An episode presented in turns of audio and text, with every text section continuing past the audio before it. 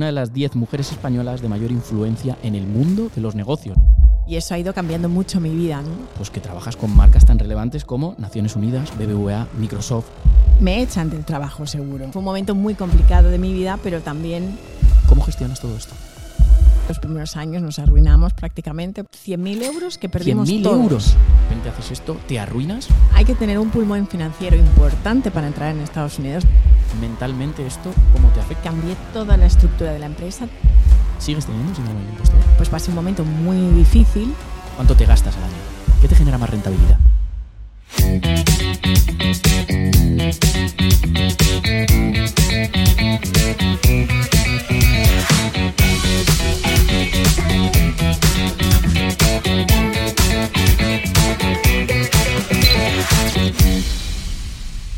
Bienvenidos y bienvenidas a un nuevo episodio en el podcast de Webpositor y hoy tenemos con todos nosotros a Visila Bococo, emprendedora, empresaria y escritora, fundadora y CEO de BBES, una agencia de desarrollo empresarial en Nueva York que representa y promueve marcas de mercados internacionales y fundadora también y CEO de Visilia Wines, una marca de vino internacional hecha en España, además de otras muchas cosas que ahora trataremos. Bienvenida y muchísimas gracias por estar aquí con todos nosotros. Bueno, estoy feliz. Qué bien que ha coincidido y que todo se ha dado para estar aquí. Así que estoy muy contenta y gracias por la invitación.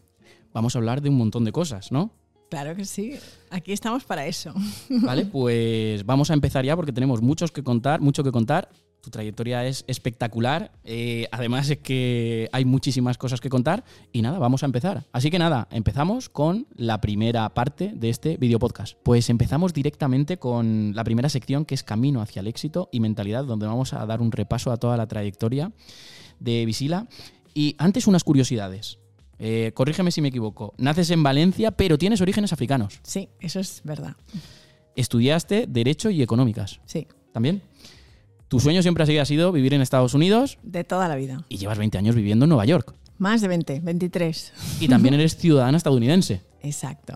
Vale, pues entonces vamos con la primera pregunta y es, en el 97, 1997, empezaste tu carrera en un despacho de abogados, pero fue entre 1999 y 2005 cuando empiezas tu carrera profesional en el Instituto Valenciano de Exportación, el IBEX, donde tu trabajo pues, consistía en facilitar la conexión de empresas españolas a pues, diferentes mercados eh, fuera de España. Según lo que me he documentado, fue a través de una beca. Cuéntanos un poco. Bueno, pues fue lo mejor que me ha pasado en la vida, ¿no? Porque yo acabé de estudiar y estaba haciendo ese año el máster y también estaba haciendo la práctica jurídica. Y bueno, era un momento muy difícil donde yo estaba pues confusa, sin saber muy bien qué quería hacer con mi vida, hasta que un profesor del máster nos habló del comercio internacional en esa clase y nos habló de que había pues, un Instituto Valenciano de la Exportación y el ICEX que se dedicaban a promover las empresas en el extranjero y apoyarlas en esa trayectoria que querían tener de internacionalizarse, ¿no? Todo ese proceso de internacionalización. Y bueno, y entonces pues apliqué a esa beca, yo hice la solicitud y hice las del ICEX y las del IBEX y me salieron las del IBEX y claro, eso me cambió la vida por completo porque el primer año estuve en Valencia, un año, y ahí pude ver pues lo que hacían las 22 oficinas en el extranjero, tanto el mercado chino, el japonés, el americano, todos. Y el siguiente año ya pues me, me fui a Nueva York y ahí es donde empieza el sueño americano. En 2005. Bueno, antes, antes de pasar aquí, cuéntanos un pelín más de en qué consistía ahí tu trabajo concretamente, la parte operativa de tu trabajo. Tú llegabas ahí y, y- y cuál era. cuan- o sea, en, en- en En Valen- Valencia, en el IBEX, yo era más o menos pues, la persona que recababa toda la información cuando un empresario venía y me decían, bueno, pues es que queremos irnos al mercado de México, ¿no? Entonces yo hablaba con el director de la oficina de México, me pasaba una serie de informes y dependiendo de qué sector, pues le dábamos una serie de tips o se le organizaba una misión comercial, se le informaba de las ferias a las que podría acudir y le dábamos información legal y todos los, digamos, los trámites comerciales que necesitabas para entrar en el mercado y con qué trabas te podías encontrar, con lo cual me dio una visión muy global de los mercados internacionales. Luego, cuando estuve en el IBEX Nueva York, mi trabajo era pues ya más de campo. Pues mucho trabajo de investigación, de hacer muchísimos contactos. Yo hice mucho networking para apoyar realmente al empresario valenciano que venía y que quería hacer negocios allí, con lo cual le tenía que presentar gente, ¿no? Y entonces, bueno, pues aprendí mucho del tejido eh, empresarial de la comunidad valenciana, porque era toda la comunidad valenciana lo que cubríamos, y luego me ofrecieron ser marketing manager. Entonces, después de estar ahí pues unos meses, me dijeron si quería tener esa posición y entonces, bueno, pues lo que hacía es promover también un poco la comunidad valenciana allí.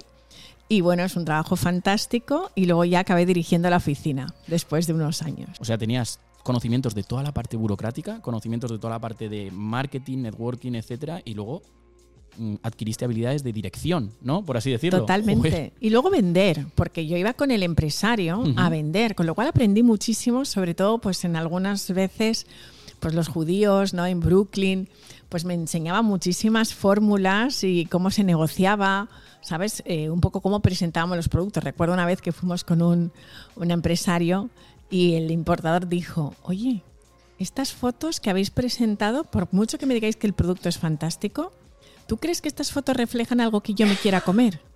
Y esa pregunta para mí fue todo, ¿no? Porque entendí la importancia de saber vender y que todo entra por los ojos, ¿no? Que tú le puedes decir a la gente aquí, pues nos gusta decir, no, oye, somos unos productores maravillosos, este producto es la pera limonera, pero si no lo sabes trasladar eso en un buen catálogo, en una página web. Yo, claro, en esa época no tenía muchas empresas página web, pero teníamos que tener un catálogo y esas fotos tienen que estar perfectamente hechas, en un buen lenguaje, bien explicados.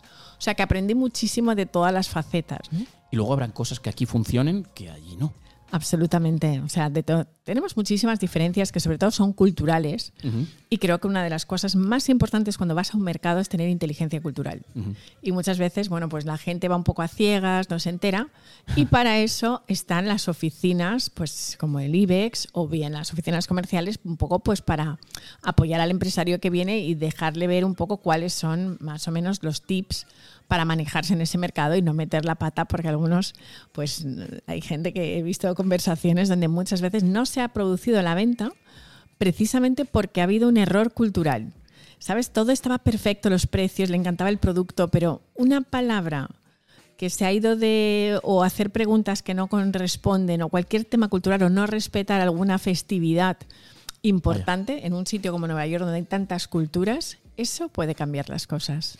Pero si ese empresario va de tu mano, tiene muchas más facilidades. Hombre, nosotros eh, también, bueno, yo también estaba aprendiendo muchas veces, pues también hemos metido muchas veces la pata, ¿no? Y a veces, pues me acuerdo una vez teníamos que hacer una misión comercial y no miramos bien las fechas y cuando es festividad judía es imposible tener una agenda de trabajo porque son las personas que muchas veces pues determinan y está cerrado, no, no hay... O sea que tienes que tener un poco en cuenta qué cultura va tu producto también, porque dependiendo de la cultura o subcultura que vaya tu producto, pues tendrás que tener en cuenta esas cosas. Así que era un constante aprendizaje todos los días. Eso fue hasta 2005, pero es que en- entre 2005 y 2012 eh, entras como directora ejecutiva en la Cámara de Comercio de España en, ahí en Nueva York. Bueno, fue un salto impresionante. Yo siempre digo que en la vida necesitas personas escaleras y en mi caso tuve una persona escalera que era la directora que estaba en ese momento dirigiendo la cámara, que nos conocíamos porque las dos habíamos llegado de becarias al mismo tiempo y ella dio un salto tremendo de becaria directora de, de la Cámara de Comercio y era una persona que admiraba y que, bueno, por supuesto admiro. Y, y entonces, bueno, pues cuando ella se volvía a España, pues mm, quedé un poco pues para comer con ella y entonces me dijo, oye, Visera, estoy pensando que tú me podrías sustituir. Y yo, ¿pero de qué dices? Me dijo, mira, el proceso ya está empezado y hay como nueve candidatos, pero ¿por qué no lo intentas, no? Entonces ella, en cierto modo, vio en mí lo que yo no vi en mí, porque no pensaba que iba a ser capaz de, de tener ese trabajo y de ese cargo tan importante, ¿no? En ese momento. Y además, pues con dos hijos, en ese momento, ¿sabes? Me parecía como prácticamente imposible, ¿no? Pero ella sí que fue la persona que dijo, sí que puedes, inténtalo, me ayudó muchísimo. De hecho, me acuerdo cuando le mandé mi currículum, me dijo, mira, haz estos cambios y lo volvemos a enviar. Y fue el proceso y, y bueno, eso también fue un cambio de vida importante. ¿Cómo cambia tu trabajo? Bueno, pues cambia muchísimo porque primero yo pasé de tener unos presupuestos en los cuales tenía que gastármelo y gastármelo bien. Pero en este caso no tenía un presupuesto, tenía que crear el presupuesto y tenía que generar ingresos para poder hacer proyectos. Entonces, claro, ahí es donde empieza un poco más la vena más empresarial. Porque a ti te dicen, mira, este año tenemos este presupuesto, puedes hacer ferias, puedes hacer eh, misiones comerciales, tenemos estas acciones y bueno, pues eh, hay una serie de un convenio y se aprueba y ya está. Entonces tú tienes solamente una partida de gasto. Pero claro, llegas a la cámara y me dicen, mira, Visila, hay este dinero y tienes estos objetivos y tienes estos planes que hacer. Entonces, claro, tiene mucha presión en ese trabajo porque tienes un consejo de administración donde está compuesto por empresas españolas y americanas y te están pidiendo cuentas cada dos meses de cómo van las cosas. Hacemos visados. Y tienen que ir bien. Y tienen que ir bien. También teníamos la responsabilidad de negociar con el Departamento de Estados cuántos visados podíamos dar un visado que se llama J1 para que las personas puedan hacer prácticas en empresas. Con lo cual, de esa manera también hay una transferencia de conocimiento entre dos países, donde las personas que vienen pues quieren adquirir conocimientos en diferentes empresas y les podemos proveer ese visado. Así que bueno, pues aprendí muchísimo, aprendí también a cómo certificar empresas en el FDA, porque todas las empresas agroalimentarias necesitan tener un permiso para entrar en Estados Unidos y nosotros podíamos hacer ese proceso. Así que bueno, pues fue fantástico y luego además fue un momento muy dulce donde las empresas españolas ya pasaron de ser exportadoras a invertir. Entonces ahí cambió mucho, ¿no? Porque España venía mucho, pero el, señor que viene a vender aceites, que viene a vender lámparas de alabastro, eh, mármol, y pasan a empresas, a comprar empresas españolas, a invertir en el mercado. O sea que fue un, salto tremendo. ¿Cuáles son las dificultades que se encuentra una empresa española cuando quiere expandirse a Estados Unidos? Bueno, pues la primera, no entender bien la, la idiosincrasia del propio mercado. Estados Unidos no es un mercado, son cinco mercados. Entonces mucha gente pues tiene ese problema de que ve Estados Unidos y dice, no, yo quiero vender en Estados Unidos, pero bueno, vamos a ver, tenemos que hacer un plan, ¿no? A ver, este producto pues igual puede funcionar muy bien para la costa este, pero igual no funciona para el mercado de la Florida, que es un mercado muy diferente de lo que puede ser el mercado de Nueva York o Boston o el Middle East, Midwest, perdón, Midwest, pues Michigan, Chicago, todos estos mercados no tienen nada que ver. Hay muchas subculturas también y yo creo que eso a veces no, no entienden totalmente la totalidad hay que tener un pulmón financiero importante para entrar en Estados Unidos. No es un mercado para ir. ¿Tan importante es el pulmón Yo creo que es importante porque es un mercado que te va a demandar muchísima inversión al principio también tienes que encontrar el partner perfecto. Por lo tanto, también creo que es bueno apoyarse en personas que ya están en ese mercado y ya saben lo que están haciendo. Hay gente que va a ciegas, pero yo siempre aconsejo que tenéis las cámaras de comercio, hay oficinas comerciales, personas que ya saben lo que han hecho. Y bueno, también ir en, un proceso asociativo, que creo que también hay veces que es mejor pues que vayáis varias personas juntas como un consorcio y tratéis de apoyaros los unos a los otros y ser bueno, pues eh, generoso, ¿no? Y el que gane, gane, ¿no? Pero ganamos todos al final. Me llama mucho la atención y me quiero detener aquí. Aquí trabajaste y conociste a empresarios de élite como Esther Koplovich, Florentino Pérez, Emilio Botín, Ágata Ruiz de la Prada. ¿Cómo es? O sea, primero, ¿en qué les ayudaste a cada uno? Y cómo es trabajar con, con estos empresarios de élite. Bueno, yo creo que ellos tampoco me necesitaban mucho a mí porque ellos ya iban muy sobrados, ¿no? Yo como Cámara de Comercio lo único que hacía es prestar apoyo. Entonces, en el caso pues, de Emilio Botín, tuve la suerte de conocerlo cuando se celebró el aniversario del mundo y entonces, bueno, pues el presidente del mundo en aquel momento, Pedro J., pues trajo bastantes empresarios, Florentino Pérez, y entonces hicimos una conferencia muy grande donde además invitamos a miembros del gobierno americano, del Departamento de Estado de Comercio, para hablar de las relaciones económicas entre España y Estados Unidos. En ese caso, además, el Banco Santander estaba comprando Sovereign Bank. Compró un 30% y entonces, bueno, pues estuvimos como Cámara de Comercio muy presentes ¿no? en esas negociaciones eh, que las hacían ellos, pero bueno, nosotros estábamos ahí. También hubo un momento donde Agata Ruiz de la Prada pues, se convirtió en una buena amiga mía porque montó una tienda en Nueva York y bueno, pues mm, estábamos ahí siempre pues para apoyarles. También otra manera en la que les he conocido es porque les dábamos el premio del empresario del año. Entonces cuando estamos como ocho meses trabajando conjuntamente para que ese premio fuera fantástico, se hacía una gala en Nueva York, en el Waldorf Astoria o en el Pierre. Y ese día se les presentaba en sociedad a esos empresarios delante de toda la comunidad americana empresarial. Con lo cual, bueno, pues es un semanas y semanas de trabajo para que todo esté perfecto y tenemos que cuidar a ese personaje que se le presenta en sociedad. Por lo tanto, para mí, pues la verdad fue un momento maravilloso donde tenía que entender muy bien cuáles eran sus expectativas y qué es lo que ellos querían conseguir en el mercado americano. ¿no? ¿Y alguna anécdota con alguno de ellos? Pues bueno, la verdad es que tengo una anécdota con Ágata, porque yo cuando me enteré que abría la tienda, pues fui como directora de la cámara y me presenté una tarde allí en su tienda. Y entonces, ¿No la conocías? No la conocía. Y entonces le dije, mira gata, soy Visila, soy la directora de la Cámara de Comercio de España, Estados Unidos. Y me dijo, mira, nunca me habéis ayudado en nada. Paso de las cámaras y paso de todos. Y entonces le dije, bueno, pero no me conoces a mí. Y yo entiendo que tengas esa relación con las instituciones, pero dame una oportunidad, ¿no? Y me la dio. Y la verdad es que creamos proyectos juntos para promover la moda y creamos un proyecto llamado The Spanish Smile in Soho, donde juntamos a todos los españoles que tenían tiendas, Justo Barcelona, Camper, Mascaro, Toast.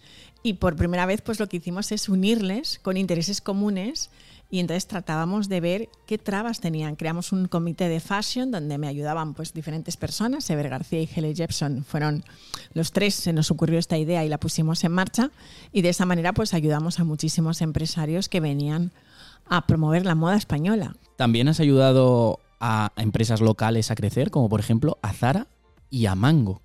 ¿En qué consistió tu trabajo concretamente con estas dos marcas que me llaman mucho la atención, Zara y Mango. en principio, la verdad es que lo que hicimos fue convencerles de la importancia de que ellos, como eran gigantes, que apoyaran a los pequeños. Entonces los metimos dentro del comité de fashion y entonces ellos lo que hacían, sobre todo, es ser como un poco mentores de las empresas más pequeñas y bueno, pues apoyarles, por ejemplo, en, también en temas. Zara tenía un problema, por ejemplo, para la rotación de los productos y en las aduanas se les bloqueaba muchísima mercancía, sobre todo en la costa oeste. Y bueno, pues hacer los trámites necesarios que necesitaban, porque tú sabes que si no ellos tienen cada semana prendas distintas, entonces necesitaban una rotación muy rápida y los procesos aduaneros eran muy, muy complicados. ¿Y tenían problemas ahí. Y tenían problemas allí. Entonces, bueno, pues nosotros un poco pues tratamos de ayudarles en eso. Pero ya digo que este tipo de empresas por general se ayudan solas. ¿Y, ¿eh? conseguisteis ayudarle? Sí. Y que fuera... sí, sí, Pasamos a 2009. En 2009 registras por primera vez eh, visilabococo.com, pero no es hasta 2016 que empieza a tener actividad esta página web que, trata de difundir un poco tu marca personal, lo que haces, etcétera, etcétera. ¿Por qué hasta 2016? Hombre, yo lo que tenía muy claro es que a medida que iba trabajando mi perfil, pues que tenía que, que, registrar la marca porque tenía esa intuición de que un día, bueno, pues eso sería una marca personal. En aquella época ni siquiera se hablaba de marca personal y mucha gente no sabía lo que era.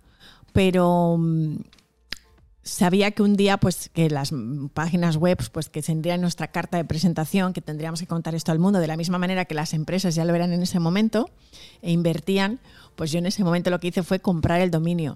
Pero siempre me había puesto detrás de la empresa y mi nombre nunca estaba delante. Y por primera vez en el 2016 pues hice un cambio de giro a raíz de muchas cosas que pasaron a nivel empresarial. Pues pasé un momento muy difícil y entonces decidí pues que entonces tenía que ser yo la que estuviera delante de las empresas ¿no? y ser mi propia empresa. ¿no? Pues ya hemos contestado la siguiente pregunta, que era ¿cuál era el propósito? ¿Sigue siendo el mismo? Sigue siendo el mismo. Yo creo que he dependido durante tanto tiempo de, factores externos ¿no? en mi carrera que en un momento determinado decidí que, no podía depender de otros factores, de tal manera que ahora Visila Bococo pues es la que genera los beneficios, los proyectos, ¿no? y yo soy mi propia marca he visto en la página web y no quiero dejar ninguna marca, eh, pues que trabajas con marcas tan relevantes como Naciones Unidas, BBVA, Microsoft, Google, Deloitte, Telefónica, Disney, eh, Endesa, Indra. Supongo que con cada uno harás un trabajo diferente. ¿Podrías decirme un poco a manera, de manera global en qué consiste, con todas estas pedazos de marcas y de empresas, en qué consiste tu trabajo? Me imagino que estará relacionado con lo que acabamos, acabamos de hablar antes. Sobre todo con temas de diversidad. es decir, llevo bastantes años pues trabajando mucho la diversidad en las empresas. He trabajado con ellos bien o haciendo conferencias o bien haciendo formación para entender también la diversidad cultural, ¿no? No solamente la diversidad de género la diversidad de orientación sexual o diversidad psíquica o de manera de pensar, sino también esa diversidad cultural y étnica que se conoce menos. Entonces, bueno, pues he trabajado mucho ese tema. Muchas de estas empresas también, cuando tú te internacionalizas, todo el tema de la inteligencia cultural es muy importante. Con lo cual, pues les hemos apoyado a veces en eso. Incluso algunas marcas de belleza que han decidido pues abrir su abanico a pues dar negocio a mujeres de diferentes razas y que no han sabido muy bien cuál es el lenguaje inclusivo que deberían utilizar para que otras personas se sientan incluidas en esa marca. Y entonces hemos trabajado esos temas. Que como has comentado antes era muy importante porque dentro de una negociación cualquier fallito cultural es clave. Exactamente. Pues bueno, nos ha pasado, por ejemplo, pues que una empresa de cosmética importante, pues que las vendedoras, cuando viene una persona, "Ah, pero es que usted tiene la piel así, entonces no sé cómo si le va a quedar a usted ese color, ¿sabe? Entonces, la venta no se produce porque no están acostumbradas a cómo hablar con personas racializadas. Y esto, bueno, pues creo que es importante que lo sepan y nosotros les animamos a, que entiendan de qué manera la gente puede sentirse que realmente le importas y que tienes un poco de sensibilidad a la hora de expresarte. Y cuando hacéis estos, eh, haces estos cambios dentro de estas empresas, ¿se nota a nivel de facturación, a nivel de, de que esa empresa se posicione mejor en el mercado? Está comprobadísimo, ¿no? Y cada vez hay más estudios que dicen que cuanto más diversa es una empresa, cuanto mayor inteligencia cultural hay y mayor globalidad y mentalidad global hay, los beneficios de la empresa exponencialmente, por lo menos por los últimos datos que tengo, un 30%. A nivel de todo, ¿no? A nivel de todo. no solo económico. No, y además retienen talento y al mismo tiempo eh, las personas que trabajan se sienten mucho más cómodas, genera liderazgo, genera innovación. Porque claro, no es lo mismo, tenemos la teoría de la identidad social dice que nos sentimos muy cómodos trabajando con personas que son como nosotros. Es incómodo trabajar con personas que piensan diferente. Pero ¿qué pasa al final? Pues que se resuelven problemas mucho más rápido. Estamos en un mundo donde hay muchísima incertidumbre y para tomar decisiones importantes, cuando tienes cabezas distintas, personas de diferentes mentalidades trabajando juntas, llegáis siempre a mejores conclusiones.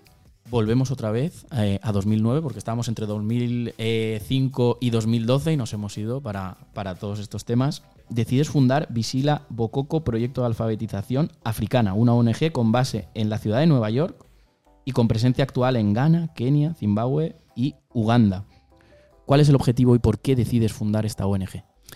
Bueno, yo no fui a África hasta el año 2009 por primera vez, tenía 35 años y claro, era una africana descafeinada, ¿sabes? De, libro, ¿sabes? Pero no había ido nunca a África y entonces me hago ese regalo de cumpleaños y el propósito de ese viaje no era ninguno más que ir a conocer África y pasar unas muy buenas vacaciones. Pero todo cambia cuando conozco al rey de Cocofú, que es como un chief, o sea, nosotros tenemos una organización distinta a la que se hizo después de las colonias y entonces, bueno, pues este chief me propone ser la reina del desarrollo de Cocofú y entonces digo, ay, qué, qué ilusión, ¿sabes? Yo quiero ser reina, qué maravilla es esta, ¿no? y entonces, bueno, cuando se me pasa ahí el ataque de vanidad, le digo, ya, pero ¿qué quieres que haga yo por ti? Me dice, mira, aquí te voy a dar un trazo de tierra y aquí puedes construir lo que quieras, ¿no? Y esta es tu casa. Y entonces le digo, ya, pero ¿cómo os puedo ayudar? O sea, ¿cómo puedo generar ese desarrollo? Y él me dice, mira, piénsatelo y me llamas en tres días. Y entonces no fue que tuve un, no sé, ningún tipo de historia mística, ni se me vino la idea a la cabeza, sino que me di cuenta de que yo sabía quiénes eran los Asantis, la tribu que vivía allí, y sabía todo esto porque lo había leído desde muy pequeñita. Mis padres me habían forzado prácticamente toda mi infancia a leer esos libros para que yo conociera qué es ser negro, qué es ser africano en el mundo, qué tipo de tribus hay diferentes. Y entonces me dije a mí misma, bueno, pues si yo he conocido África a través de los libros, ellos también pueden conocer el mundo a través de los libros. Entonces estaba un día, pues cuando regresé de ese viaje y se lo contaba a mi abogado, me dijo, oye, ¿por qué no creas una fundación? Yo te ayudo. Y ahí empezó la idea y hasta hoy. Vámonos un año después, 2010. Esto me llama mucho la atención. Decides fundar Visila Wines, una marca de vino internacional hecha en España. ¿Por qué decides lanzar una marca de, de- de vino? O sea, Esta es idea de mi hermano. ¿eh? O Vale. sea, Yo- es que me- con, con toda tu trayectoria es como una marca de vino. ¿Por qué? Esto es idea de mi hermano y además eh, el caso es que mi hermano quería, mm, le gusta mucho el mundo del vino. Y entonces me decía, "Jo, pues si yo tuviera una hija le llamaría Visila y en ese momento pues no, no venía la niña, no venía, no venía. Y entonces bueno, pues dijo, oye, que he hablado con una bodega y estoy pensando que podríamos hacer un vino que se llamara Visila y que fueras la madrina de ese vino. Entonces ahí es como empezó el proyecto. En un principio pues era madrina de ese vino que se hacía en Torreoria, pero luego decidimos invertir y seguir con el proyecto. Eh, nos fue al principio muy mal, ¿no? Los primeros años nos arruinamos prácticamente. ¿Os porque- arruinasteis? Sí, prácticamente así. ¿Con cuánto fue. dinero empezasteis? Pues mira, con unos 100.000 euros que perdimos 100.000 todos. euros. Hmm. 100.000 euros Hmm. para, para el proyecto de la marca de vino. Vuestra- ¿Eran vuestras propias bodegas o me equivoco? No, no, no. Trabajamos con otra bodega, pero Exacto. todo el tema de marketing gastamos muchísimo. No, 100.000 eurazos. no teníamos. Además, En 2010. yo mandaba vino a Ghana, mandaba vino a China, ¿sabes? Y no vendíamos nada. Entonces nos dejamos absolutamente todo porque no teníamos ni idea de cómo funcionaba el negocio. Entonces, claro. Sin embargo, sí que tenían los conocimientos para llegar. En eso no tuviste problemas. En eso no tuvimos problema, pero tuvimos un problema de percepción. Y fue pensar que simplemente por tener un vino que se llamaba Visila, que íbamos a vender. ¿Sabes? Entonces ahí yo no tenía esa marca personal, ni mucho menos que tengo ahora, y eso fue un error de percepción. digamos que nos adelantamos hablamos al tiempo. De, que te ¿Hablamos de 2010? Sí. Claro, tú no abriste tu marca personal, tu web, hasta 2016. Claro, claro. Entonces todo fue un proceso, ¿no? O sea, eh, pero bueno, aprendimos muchísimo de esa experiencia. ¿Qué aprendimos de esa experiencia? La importancia de tener partners estratégicos. Luego nos juntamos con otra bodega, pudimos hacer las cosas bien, ellos tenían mucho más know-how que nosotros y bueno, aún sobrevivimos, ¿no? Cuando has comentado es que me interesa mucho que te arruinaste, o sea, tú tenías una carrera meteórica y de repente haces esto, te arruinas.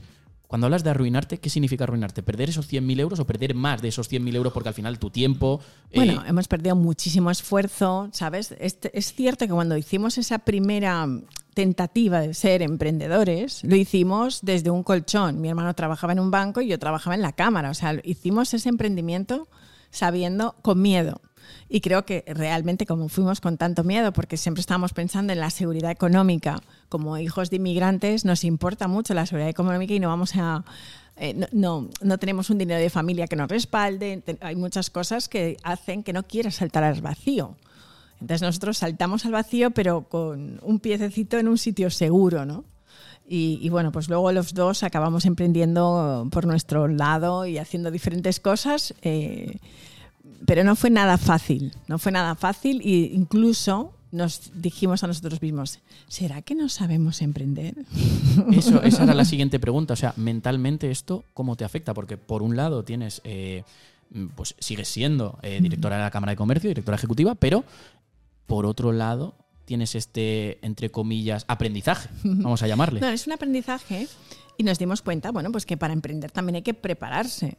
¿No? Y conocer el sector y entender muy bien en qué emprendes, ¿no? Los demás emprendimientos han sido en sectores donde me he sentido muy segura y donde tengo una experiencia clara. Pero en este caso, pues no teníamos ni, no estábamos documentados, formados para ello. El hecho de que te guste beber vino no significa que seas experto en vino, ¿no?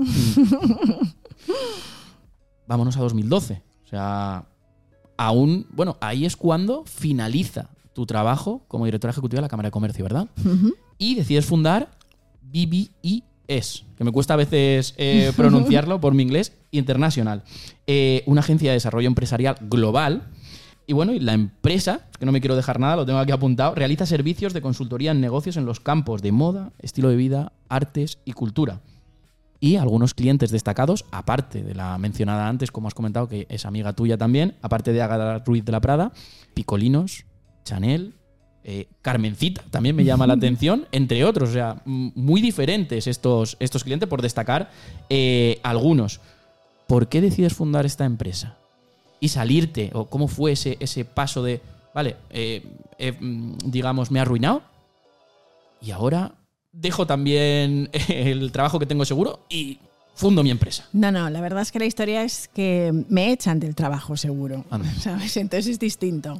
Me invitan a irme de ese trabajo. ¿Por qué? Pues bueno, porque realmente había una administración totalmente distinta. Yo había tenido un jefe que me dejaba hacer exactamente lo que yo quería. Y luego, bueno, pues vino una nueva administración y yo era muy rebelde. Quería hacer las cosas como me diera la gana.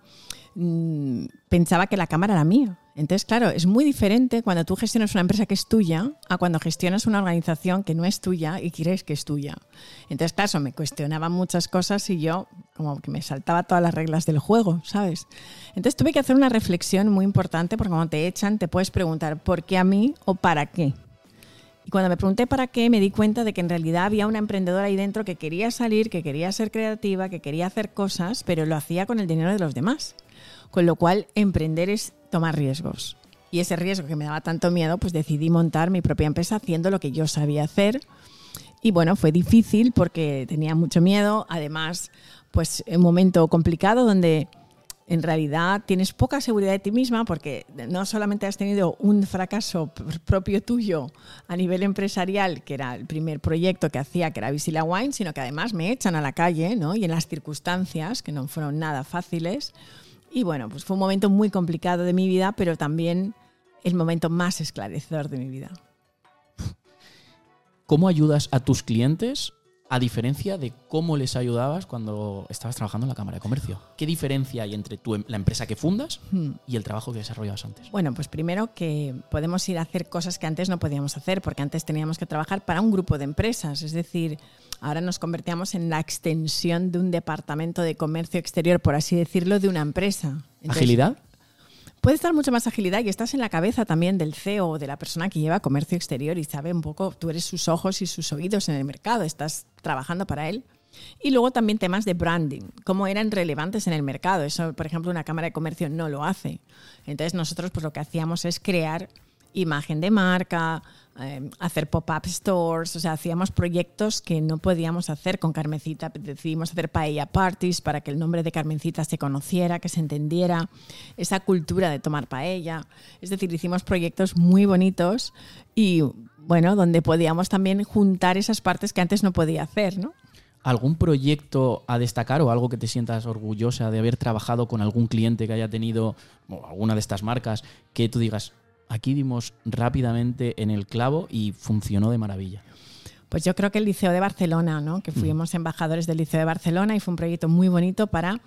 eh, el, el tema es que España tiene una cosa fantástica que es la cultura y no la sabemos vender. Porque cuando una persona viene aquí no se va al Teatro Real o al liceo a ver una ópera y todo el mundo va a Nueva York y quiere ver una ópera, quiere ver un musical, ¿verdad? O sea, en tu, si tú vas a Nueva York quieres ver un musical, quieres, o sea, está en tu lista el hacer un tema cultural. Y sin embargo en España, pues sí, vamos a los museos y tal, pero no el teatro, la ópera no se vende igual. Entonces tuvimos un proyecto muy bonito y bueno, pues se- creó un grupo de Americans Friends of the Liceo. Y vinieron muchísimos americanos, se habló con los cruceros para que tuvieran una noche en la ópera, les encantó.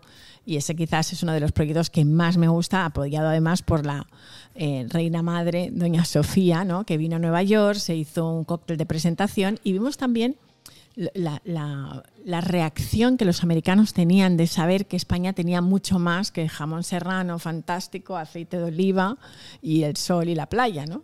Entonces, bueno, pues ese proyecto desde luego fue para mí un proyecto que me encantó y que, bueno, al final por temas eh, que no vienen al caso, políticos y todo eso, se tuvo que cortar.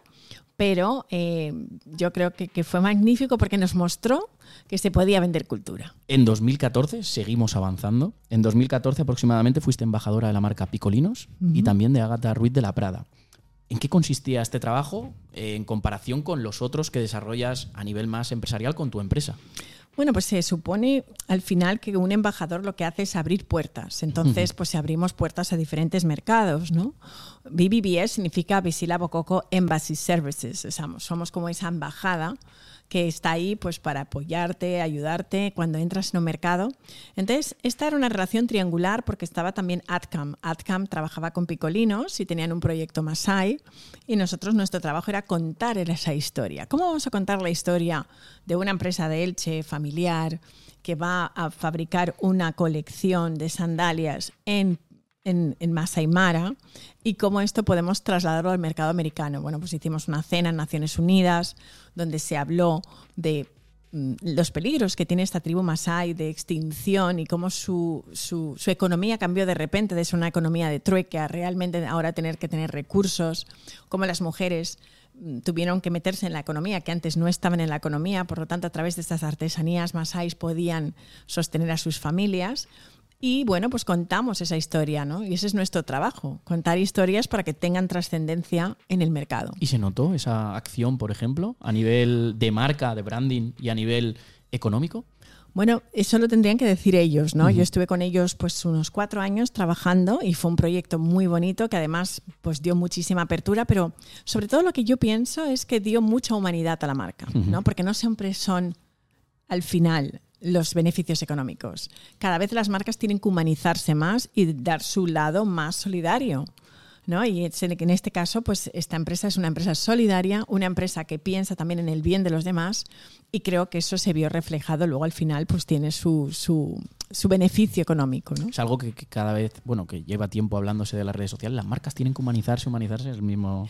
Ese lo- concepto es un concepto que nosotros siempre que, cuando creé BBBS, nuestro lema es estamos en el negocio de hacer el bien. Y ese es el lema que nos determina y todas las empresas con las que trabajamos deben de tener un proyecto social, ¿no? Tienen que ir más allá de simplemente buscar, eh, digamos, el beneficio económico. Hace unos años que te definen como una de las 10 mujeres españolas de mayor influencia en el mundo de los negocios. Ahí, ahí, es nada, como yo digo. ¿Cómo es esto y por qué? ¿Cómo, ¿Cómo te lo tomas tú? Pues bueno, yo creo que algún periodista que me quería mucho, ¿sabes? Porque en realidad no tengo mucha idea de cómo empezó a ser esta, este tagline ¿no? que va al lado de mi nombre. Quizás simplemente porque me he movido y he estado en muchísimas mesas en diferentes sectores, pues un poco, digamos que siendo esa portavoz de, de las diferentes empresas, ¿no? Y al final, pues eso me imagino que es lo que entienden como ser influyente. ¿Sigues teniendo las dos empresas o la de vinos ya no? No, la de vinos sigue teniendo, tenemos gracias a Dios a un mega socio que es maravilloso, que es Ricardo Calatayud, que es el que gestiona el día a día. Mi hermano y yo ya no estamos en el negocio, nosotros estamos detrás.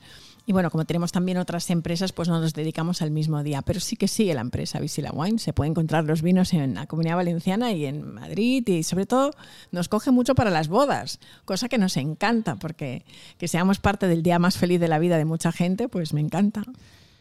Vamos a hablar de actualidad acabas, porque cuando te he presentado he dicho, escritora también, la gente estará preguntando, ¿escritora por qué? Acabas de escribir un libro llamado Todos tenemos una historia que contar. Primera pregunta que tengo y es, ¿qué te lleva a escribir un libro? Mm. Bueno, es algo que yo quería hacer desde que era muy pequeñita. Siempre me ha gustado escribir y uno de mis sueños pues era escribir una novela. Hice obras de teatro cuando era pequeña. O sea, hice muchos intentos, pero todo ese, mm, digamos, talento creativo fue mermando porque mis padres dieron prioridad siempre a que estudiara mucho, que tenía que, que, que, hacer cosas muy serias, ¿no? Entonces, como hija de inmigrantes, pues tenía una responsabilidad frente a mi familia y frente a las personas que me están detrás de mí. Y bueno, pues fui dejando esto. Yo siempre he escrito un diario, desde, los años, desde que tengo 12 años he escrito un diario que creo que además es lo que me ha dado salud mental, ¿no? Y al final creo que es una práctica maravillosa y un poco hablo de eso en el libro, ¿no? De cómo todos podemos crear nuestra propia historia. Y entonces, bueno, pues los últimos años mi carrera ha ido cambiando, más que dedicarme a ayudar a empresas, he empezado a ayudar personas. Y estas personas venían a mí para que les mentorizara en sus emprendimientos, en sus sueños, y eso ha ido cambiando mucho mi vida, ¿no? De tal manera que ahora dedico prácticamente un 60% de mi tiempo en ello.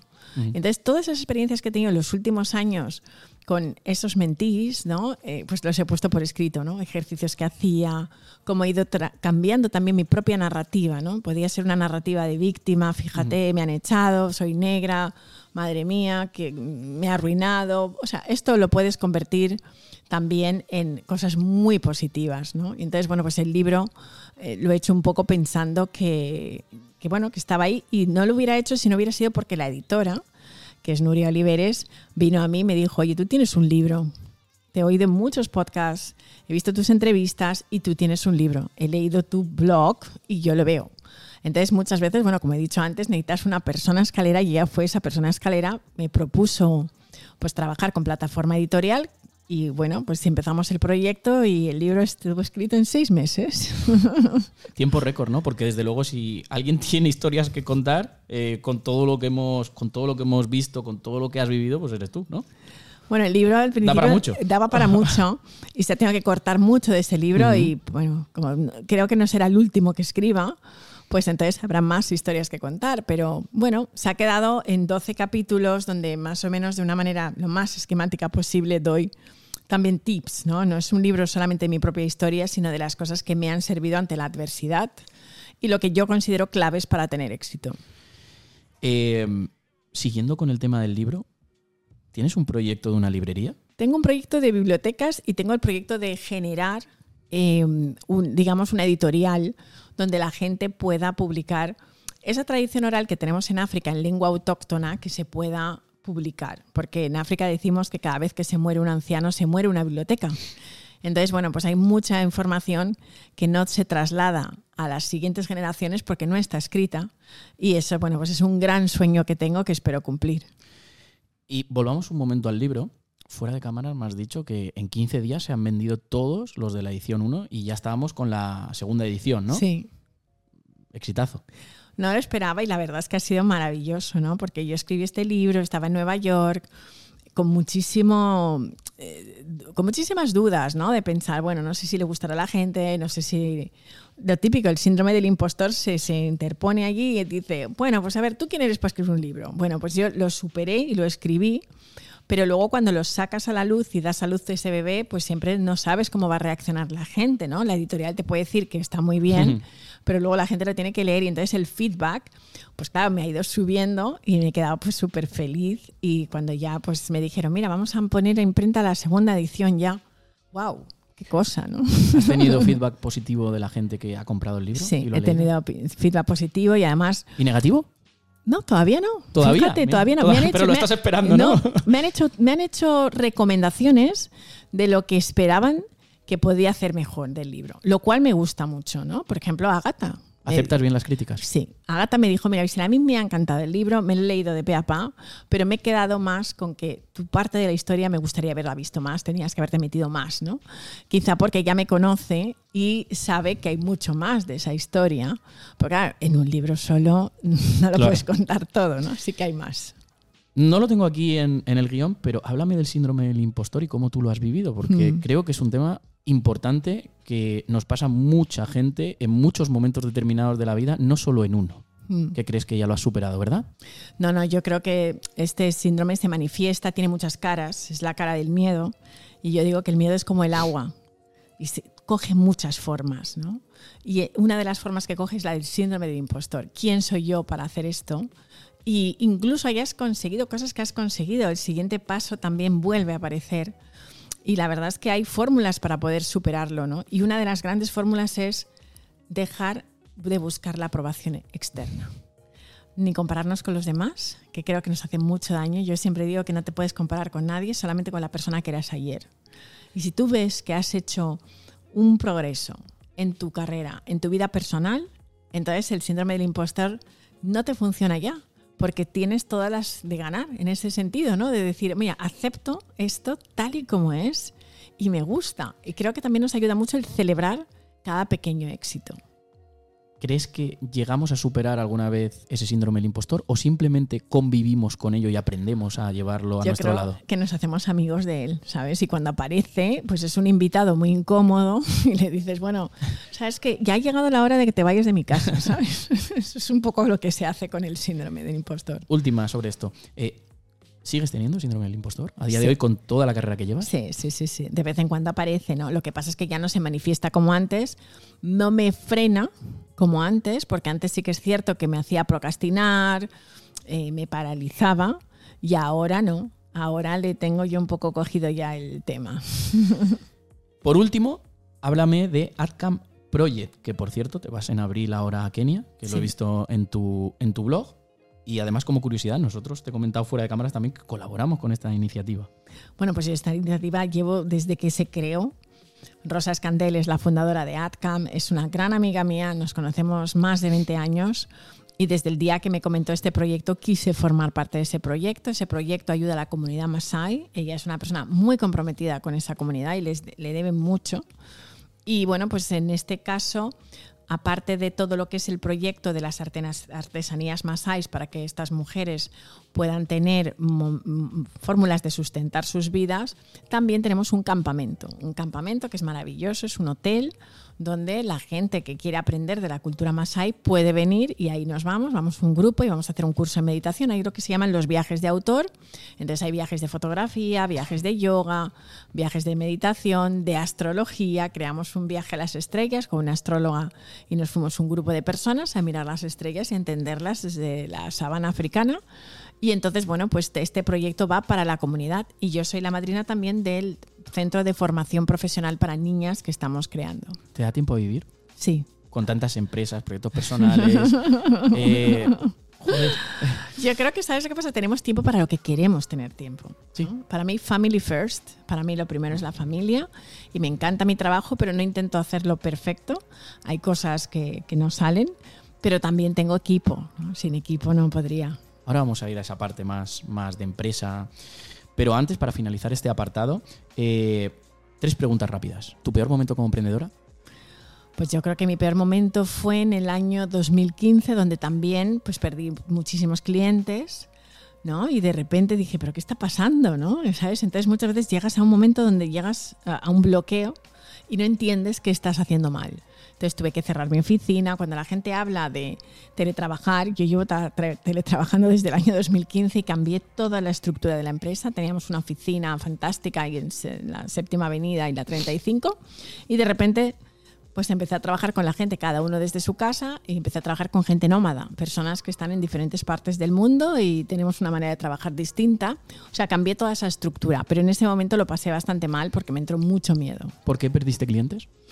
Pues en realidad no te sabría decir por qué, quizá porque también es verdad que estaba cambiando mucho las cosas, sabes que vivimos en un momento de incertidumbre y creo que lo que no estábamos era adaptados para ciertos cambios. Mi equipo también, estábamos en una zona de confort tremenda y entonces, bueno, pues cuando pasan cosas no estábamos preparados para las nuevas tecnologías, para muchas cosas y claro, ya no éramos top en el mercado en ese momento y eso también es bueno saberlo. Entonces hay que hacer cambios de giro muchas veces. ¿Y tu mejor momento? Pues mi mejor momento profesional creo que es el que estoy viviendo ahora mismo. Creo que me ha venido Dios a ver eh, ahora mismo. Por último, un consejo para cualquier emprendedor que nos esté viendo o empresario o persona que quiera emprender su negocio, fundar su empresa, eh, internacionalizarla. Un consejo. Pues mira, el primer consejo es que muchas veces nos ponemos una serie de plazos para cumplir las cosas, ¿no? Como nos gusta, ¿no? Pues en tres años tengo que estar aquí. Y creo que no hay un plazo determinado para, ¿sabes? Hay que comprometerse con esa empresa. Hay un libro que me encanta que se llama Maestría de Robert Greene y que dice que si no llevas 10.000 horas de trabajo haciendo tu emprendimiento o haciendo un invento o lo que sea, que todavía no abandones. Entonces, ese es mi consejo para los empresarios. Pues con ese último consejo nos quedamos en esta sección. Hablemos de dinero y empresa. A día de hoy tienes dos empresas y aparte tu marca personal. ¿Cuánto tiempo dedicas al día a cada empresa y cuánto a tu marca personal? Mi marca personal un 70% del día y el resto menos tiempo a la empresa y a la semana. Igual también además divido mi semana en diferentes aspectos. Los lunes y los martes yo los llamo los días de comerse los sapos, ¿no? ¿Sabes? Es decir, ¿Eso cómo va? pues lo que menos me gusta, ¿sabes? Ajá. Pues todo lo que, pues los temas legales, la, la contabilidad, todo eso que es la gestión de la empresa. ¿Y por qué? Bueno, pues porque a mí realmente no es lo que más me divierte, ¿no? ¿Y Entonces, ¿Tienes más fuerza lunes y martes o cómo? pues sí, tienes más fuerzas descansado, ¿sabes? Y entonces yo prefiero siempre hacerlo primero, las primeras horas de la mañana, dedicarlas a esas cosas y luego a medida que la semana va pasando, me dedico a las cosas que me divierten más. Una pregunta que, que- que hay que hacer. ¿Tienes equipo? Tengo equipo. ¿Cuánta sí. gente sois entre todas tus empresas, marca personal, todo lo que llevas en marcha? Pues yo diría que unas 12 personas, unas 12 personas ahora en este momento. En diferentes sitios En del diferentes mundo. partes del mundo. Tengo una en Dubái ahora que vive entre Dubái, París, eh, Cici Johnson, que es la persona que más tiempo lleva trabajando conmigo en este momento. Y, y bueno, pues tenemos esa visión nómada, ¿no? ¿Sabes? De donde ella vive en el país que quiere. Tengo personas en Nueva York, tengo dos personas en Nueva York, también tengo personas en España, pues, porque una parte muy importante es de España y luego en Latinoamérica. ¿Cómo gestionas todo esto? Pues mira, la gente se autogestiona porque yo pienso muchísimo que cada una de las personas que trabajan conmigo tienen que ser como mini emprendedores también. Entonces, eh, me gusta pensar además que ellas van a crear sus propias empresas. Muchas de las personas que empiezan a trabajar conmigo, y en este caso sí empezó conmigo con 23 años y ahora tiene su propia empresa y yo le genero negocio y ella me genera negocio, nos facturamos. O sea, es decir, a mí lo que me gusta es crear personas que puedan también tener sus propias empresas. De tal manera que todas las personas que trabajan conmigo, muchas de ellas, una parte más que empleados, diría que somos mm, colaboradores y tienen sus propias empresas. ¿Cuánto gasto anual tienes entre todos tus negocios? Gasto anual. ¿Cuánto te gastas al año? Pues yo diría que unos, no sé, unos O una horquilla, entre tanto y tanto. entre 70.000 y 150.000. Vale, bien. ¿Y cuánto ganas? Pues un poco entre lo mismo. Muchos Después, años. cuando hablo de cuánto ganas, o sea, cuando la respuesta que me das entre 75.000 y 150.000 es después de quitar gastos, Después de quitar etcétera. gastos, exacto. Sí, sí, sí. Entre esta pregunta eh, creo que es interesante entre tus dos empresas y tu marca personal. ¿vale? Entiendo que a tu marca personal cuando antes nos has dicho le dedico el 70%, claro, es que en las empresas ya tienes gente que es autosuficiente que. ¿qué te genera más rentabilidad? Pues mira, esto ha ido cambiando. Al principio eran las empresas, pero la marca personal está tomando su cariz porque claro, de conferenciante también trabajo muchas horas, de mentorizo y luego también la nueva faceta de escritor también está generando diferentes cosas, ¿no? Con lo cual yo creo que al final será un equilibrio entre ambas. Vamos con una parte que a mí me gusta muchísimo, que es, vamos a coger la libreta y vas a notar hasta dónde crees que puedes llegar con tus empresas y tu marca personal y en qué año crees que lo conseguirás a nivel de visibilidad y a nivel económico. Ok. ¿Vale? No lo enseñes aún, lo dejamos ahí. Y luego al final lo enseñaremos, que justo yo lo he visto y me parece bastante, bastante chulo lo que has puesto. Vamos con la siguiente sección, que es Hablemos de Marketing Digital. Entre 2009 y 2012 lanzas tus dos empresas y en 2016 lanzas tu marca personal, que entiendo que esta marca personal también apoya a estas dos empresas y le hace como de paraguas para ser más conocidas, coger más confiabilidad en estas empresas, etcétera, etcétera. ¿Qué acciones de marketing digital empiezas a hacer de aquellas entre 2009 y 2016? Vamos a dejar toda esa horquilla. Bueno, sobre todo empieza a ser muy activa en Facebook al principio y en LinkedIn. LinkedIn desde el primer día creí muchísimo en esa... ¿Y te ha funcionado LinkedIn? Y me ha funcionado fenomenal. ¿La que más te ha funcionado? La que más. He generado muchísimo trabajo, me han contactado muchísima gente a través del blog, he ido creando marca personal a través de crear contenidos, ¿no? He sido más activa antes y ahora pues, como tengo la página web, no necesito tanto apoyarme, pero bueno, he escrito artículos, me ha ayudado muchísimo, o sea, me encanta. Y luego Instagram, más que nada, creo que a partir del 2015 más o menos es cuando empiezo a trabajar Instagram y me divierte muchísimo, pero de Instagram es más para alimentar mm, esa imagen así más inspiracional, pero donde realmente salen más proyectos y de donde yo veo retorno económico, desde luego es en LinkedIn. Sí. Em, tienes todas las redes sociales, excepto TikTok. TikTok es que no es mi generación, ¿sabes? No le pilla el tema al TikTok. Bueno, ahora hablaremos de TikTok. Eh, YouTube, también tienes un podcast, pero me llama mucho la atención tu canal de YouTube porque lo abres hace siete años, empiezas a generar contenido, lo dejas, lo vuelves a abrir, bueno, vuelves a seguir publicando hace dos, lo vuelves a dejar hace un año. ¿Qué pasa? ¿Por qué esta intermitencia? Bueno, empezamos un poco con YouTube, eh, sobre todo hemos sido más activos a raíz de la, de la pandemia, ¿no? Eh, ahí empecé a hacer un montón de vídeos porque yo tenía muchísimas conferencias que ya tenía contratadas, pero claro, yo vi ese año pues salir por la ventana directamente todos los beneficios del año y dije, bueno, pero si tengo todo este contenido, porque no lo pongo en YouTube? Entonces empezamos a crear este YouTube. Lo hacíamos en inglés y en español, requiere de muchísimo tiempo. Después de la pandemia vuelvo otra vez a un montón de actividad y entonces es más fácil grabar un podcast. Entonces tenemos dos podcasts, que es Bibi Knows Best, que es digamos una continuación de lo que es el YouTube, y luego Tu Mejor Yo, que es otro podcast que tenemos. Ahora vamos a abrir uno nuevo, ¿no? que estamos trabajando en él, eh, que va a ser bastante distinto y quizá YouTube vuelva otra vez. Pero bueno, ha sido momentos intermitentes por una cuestión de tiempo y porque, claro, hay que priorizar. Pues la siguiente pregunta y con la que finalizaríamos este apartado, no sé si ya me lo has dicho, que es cuéntame alguna exclusiva de algo de tus empresas, algo que aún nadie sepa que nos puedas dejar aquí. No sé si es ese podcast que, has comentado que también eh, tendrá que ver con YouTube o quieres mencionar algo más. Eh, digamos que mm, todos tenemos una historia que contar, hemos sentido que puede ser un programa de televisión un podcast y que la gente venga a contarnos esas historias que tienen que contar. Entonces, bueno, pues he hablado con Ángel Rielo, que es de hecho la persona que está trabajando conmigo en todas, como maestro de ceremonias de todas las presentaciones del libro que hemos tenido, y se nos ha ocurrido esta idea, de tal manera que, bueno, pues por ahí puede ir, ¿no? a mí me hace especial ilusión y me gusta muchísimo pues que la gente me cuente historias. He estado trabajando para Negocios TV y tenemos, tenía una sección de negocios con Visila Bococo. He sido su corresponsal en Estados Unidos para contar las, em, las historias de los empresarios americanos a la gente de España. Y bueno, pues todo eso quiero seguir explorándolo.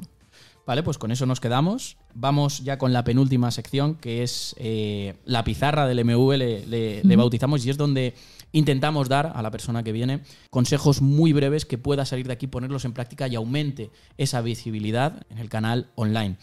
Y yo aquí tengo anotadas dos cosas principalmente. Una en YouTube, que es eh, tu día a día es una aventura. Tu día a día es una aventura. Ahora te, hemos hablado de que te ibas a Kenia, ¿verdad? Sí. Es una aventura. ¿Por qué no lo muestras en YouTube? Podrías mostrarlo en YouTube.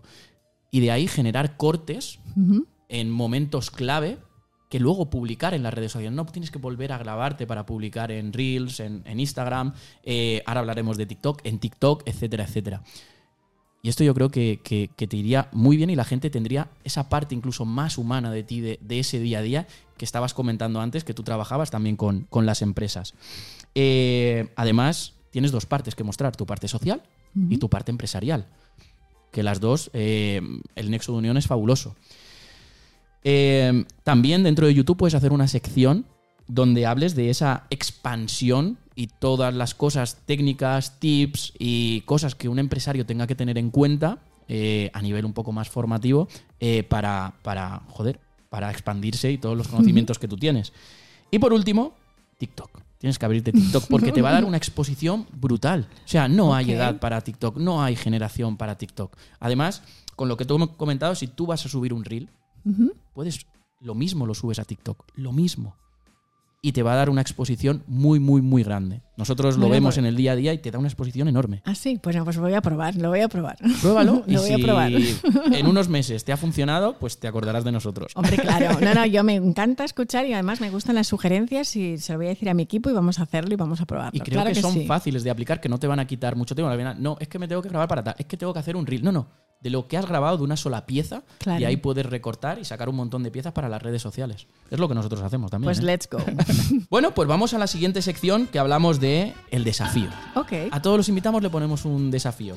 Y tu desafío es que te voy a poner tres vinos, ya que, que, bueno, que tienes una marca de vinos, te voy a poner tres vinos y uno de ellos, uno únicamente es de la comunidad valenciana, en concreto denominación de origen Utiel Requena. Y tienes que adivinarlo, Ok. ¿vale? Te voy a pedir que te des la vuelta y voy a montar aquí todo Claro. y ya está. Dos horas después. Bien, pues ya tenemos todo preparado. Aquí están los tres vinos y Visila tiene que adivinar cuál es el, el de la comunidad valenciana. Oye, qué reto me habéis puesto. eh. ¿Es difícil? Es difícil, muy difícil.